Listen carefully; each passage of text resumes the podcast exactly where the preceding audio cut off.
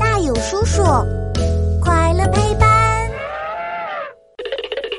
黑洞是黑色的窟窿吗？当当当！欢迎来到我们的为什么时间。嘘，开始啦！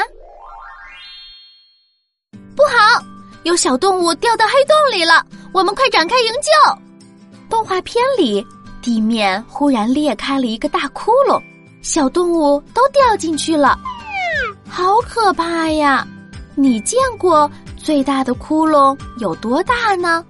嗯，听说宇宙中有黑洞，难道宇宙中有黑乎乎的大大的窟窿吗？呵呵，宇宙中的黑洞跟我们平常看到的大窟窿完全是两回事哦。很多人听到“黑洞”两个字，就会联想到黑色的大窟窿。但是，宇宙里的黑洞其实是存在于宇宙中的一种特殊天体，并不是窟窿哦。我们都知道，宇宙中有数不清的恒星。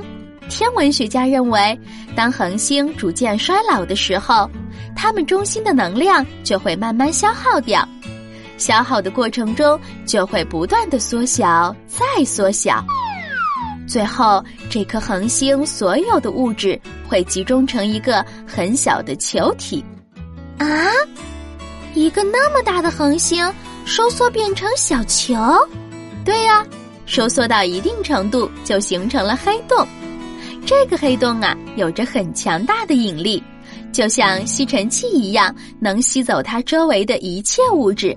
就连光线也无法逃脱它的手掌心。哇哦！从这个角度讲，黑洞就像是一个深不可测的无底洞，任何东西一旦接近了它，就再也别想逃离了，因为它无法反射光线，人们也看不到它，所以科学上称它为黑洞。随着科技的发展，已经有科学家通过特殊的设备捕捉到了黑洞的模样。未来还有更多的未知等我们一起去探索哦。